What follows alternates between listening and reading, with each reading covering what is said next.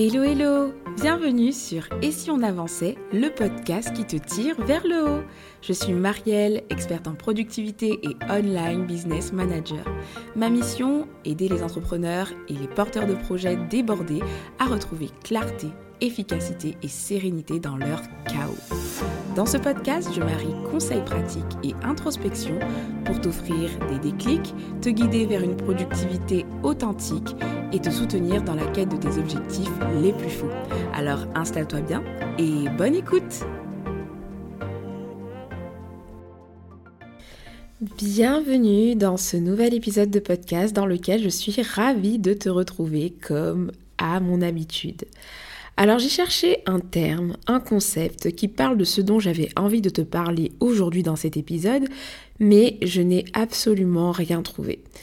Aujourd'hui je veux te parler, tu sais, de cette dualité que nous vivons tous et toutes à une mesure peut-être différente, mais je suis persuadée que quel que soit là où on en est, on vit ou on a beaucoup vécu cette dualité avec une partie de nous qui veut tout déchirer, qui est optimiste, qui a des objectifs ambitieux, qui est motivé et déterminé, qui n'a aucune croyance limitante, qui est prêt vraiment à tout, que je vais appeler, on va dire, la voix euh, déterminée, la voix VOIX. Et une autre partie de nous qui a la flemme de tout, qui est pessimiste, qui n'a rien de rien, qui trouve une excuse très facilement pour ne pas faire les choses, qui a énormément de croyances limitantes, etc., donc qui nous tire vers le bas, que je vais appeler la flemmarde ou la limitée, la voix de la flemmardise, quoi. Et vous savez, dans les dessins animés, dans les films, où on représente souvent euh, la voix gentille et la voix méchante avec deux personnages sur les épaules, souvent euh, l'ange ou le démon, et c'est vraiment cette image que j'ai de cette dualité que l'on peut avoir tous les jours, si ça te parle.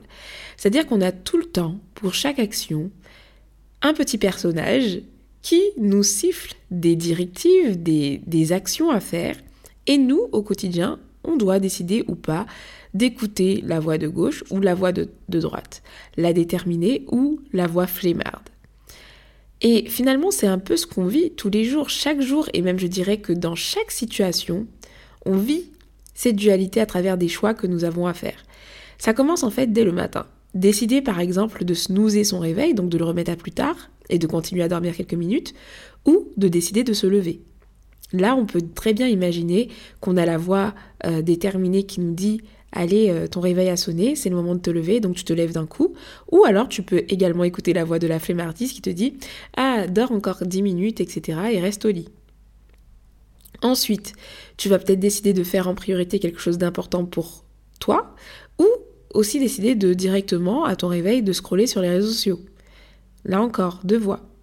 Décider de te préparer, de te mettre au top avec des vêtements qui te motivent, qui te donnent du peps qui te donne confiance en toi, ou prendre le premier vêtement qui te tombe dessus, te négliger, et puis euh, à peine t'apprêter et partir comme ça en mode flemme.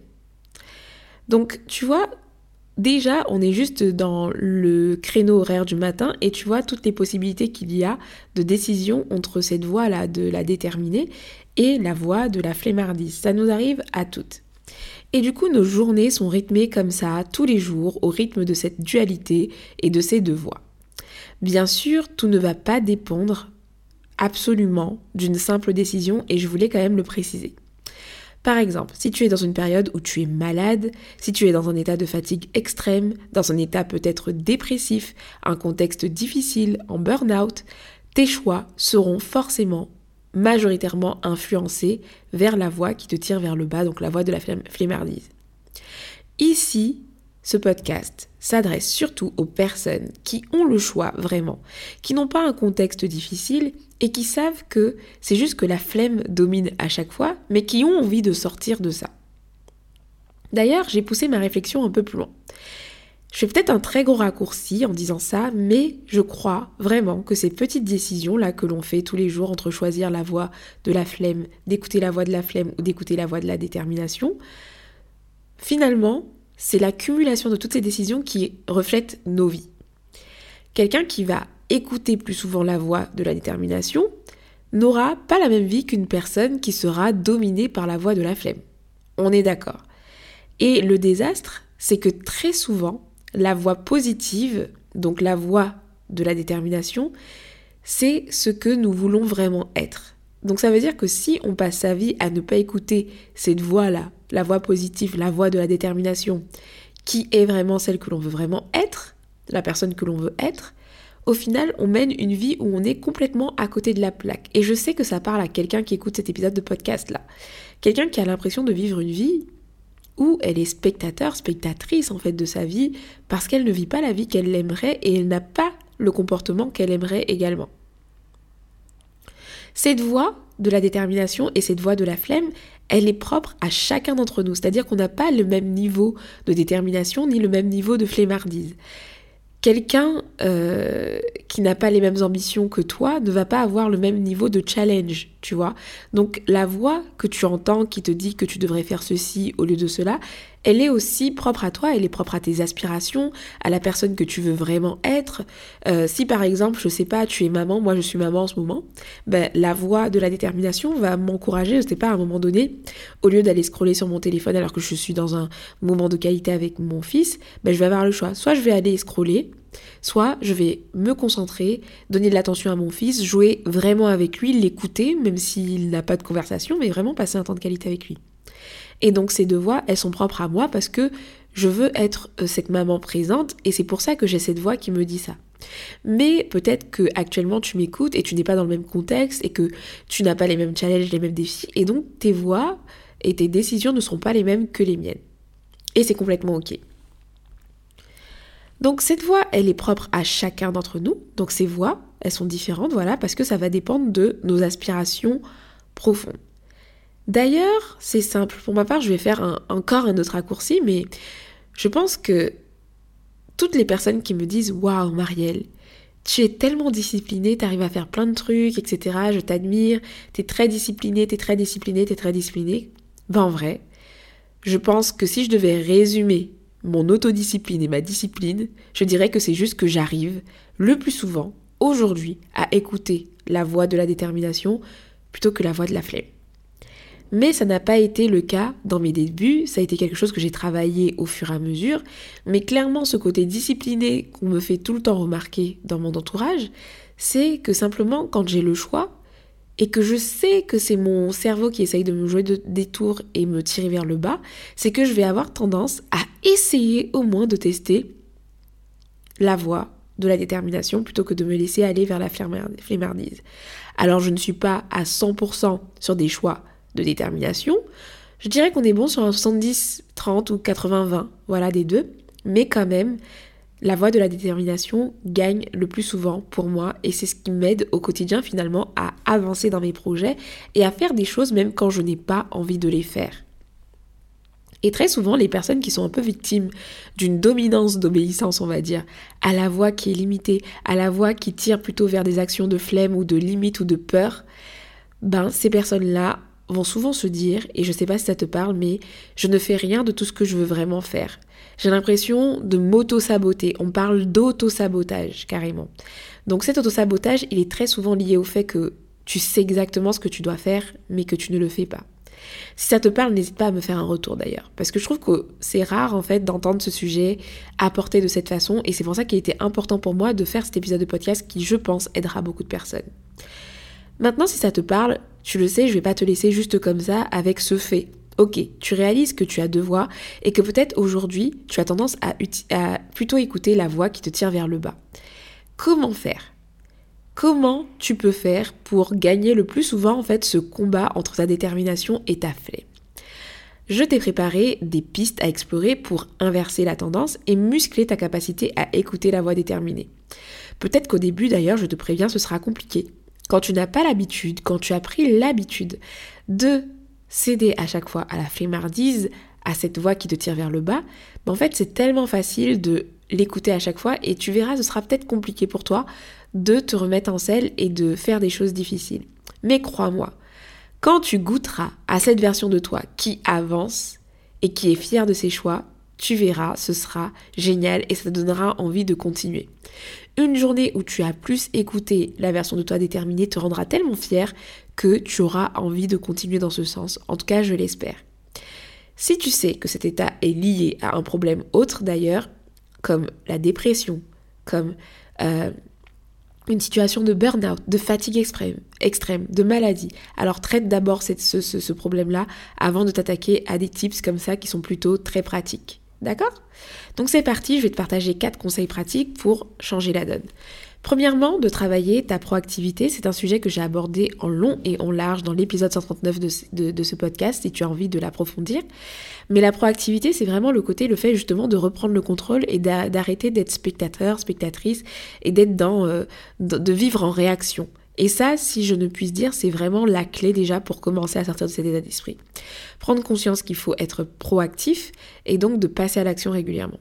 Donc pour ça, par exemple, tu peux planifier, tu peux définir tes priorités clairement, tu peux adopter ce que j'appelle également la méthode des petits pas, en étant proactif dans des petites choses. On va parler des objectifs, mais tu vois, c'est te créer un environnement aussi propice qui va te permettre d'être la personne proactive que tu dois être, tu vois. Donc si tu as un espace de travail euh, qui t'inspire, qui te motive, bah hop, ça peut t'aider, tu vois. Donc c'est créer un environnement propice à la proactivité, mais je vais pas m'étaler là-dessus. Si tu veux vraiment approfondir ce point, je t'invite à écouter l'épisode 139 si tu ne l'as pas encore fait. Deuxième conseil, ça va être de travailler sur des habitudes saines à intégrer progressivement dans ton quotidien. Si tu veux, tu peux te faire par exemple une routine matinale où tu vas avoir vraiment des habitudes qui vont te tirer vers le haut, qui vont te mettre dans un bon mood pour la journée, tu vois. Si c'est du sport, une séance de sport qui va te remettre en selle, te donner de l'énergie et te remettre en, confiance, ça peut être génial. Ça peut être de la lecture, ça peut être ce que tu veux, mais tu te crées peut-être des routines qui vont te tirer vers le haut, comme le fait de bien manger, le fait de faire du sport, le fait de lire. Tout ça, tout ce qui peut te t'aider, tu vois, à rester dans une dynamique positive et qui, très souvent, sont des habitudes qui sont des habitudes qui vont être challengées en fait par la voie de la flemme. Typiquement, avant, avant de, de, faire du sport, tu auras sûrement envie de ne pas faire de sport. Et le fait d'avoir une routine comme ça qui s'intègre à ton quotidien où tu vas tous les jours te confronter à cette voie-là et ne pas la respecter, bah, ça va t'aider à muscler euh, ce, ce, truc de décision et t'aider finalement à faire des choix plus compliqués plus tard, tu vois mais avec la méthode des petits, des petits pas. Troisième conseil, fixe-toi fixe -toi des objectifs qui te passionnent, des choses qui te donnent envie de passer à l'action. Parce que déjà, je sais que en temps normal, on a du mal à passer à l'action. Mais quand ça nous passionne pas, quand on n'arrive pas à donner du sens à ce qu'on veut faire, c'est encore pire. Et moi, je sais que ce qui m'a aidé à être dans cette discipline, c'est d'avoir une vision, c'est d'avoir des objectifs qui me plaisent, c'est de faire des choses qui me plaisent. Donc le kiff, le plaisir, c'est un facteur essentiel. Et c'est pas parce que tu seras amené à faire des choix difficiles que tu dois mettre de côté le facteur plaisir, tu vois. Donc quels sont les objectifs aujourd'hui qui pourraient te rapprocher de ces projets qui te tiennent à cœur? Quel est le premier objectif que tu peux mettre en place? Quelle est ta vision pour ta vie? Fixe-toi des objectifs, célèbre tes victoires, avance petit pas. C'est-à-dire que tes objectifs, tu vas les fixer tu vas les découper en sous-objectifs, tu vas les découper ensuite en plan d'action, et ensuite tu vas donner chaque jour rendez-vous à ces actions qui vont être un chemin vers tes objectifs. Et le fait de te mettre en selle vers un objectif précis que tu connais, qui te passionne, qui te motive, tu verras que ça t'aidera tous les jours à faire les bons choix. Même si c'est pas facile, tu vas te dire que ça en vaut la peine en fait de faire ce truc-là parce que tu sais quel objectif tu as derrière et pour quelle vision tu es en train de le faire, tu vois, quel serait l'impact et quel sera le sens que tu donneras à tout ça. Et puis pour terminer, quatrième et dernier conseil, c'est de reconnaître et défier aussi tes croyances limitantes. Vraiment. Parce que euh, c'est un conseil supplémentaire que je donne, parce que c'est pas simple en fait de lutter contre des croyances limitantes. C'est pas aussi simple que ça. Quand tu as envie de faire des choses mais que tu as des croyances qui te tirent vers le bas, exemple concret, je sais pas, tu as envie de créer ta boîte, de lancer un projet mais tu, tu ne te sens pas légitime, c'est pas quelque chose qui va qui va partir du jour au lendemain. Donc le plus important, c'est de les reconnaître et d'arrêter de faire l'autruche. Moi, je te le dis tout le temps pour la procrastination, c'est la clé. Arrêter de faire l'autruche. Toujours confronter en fait ses croyances et être honnête envers soi-même.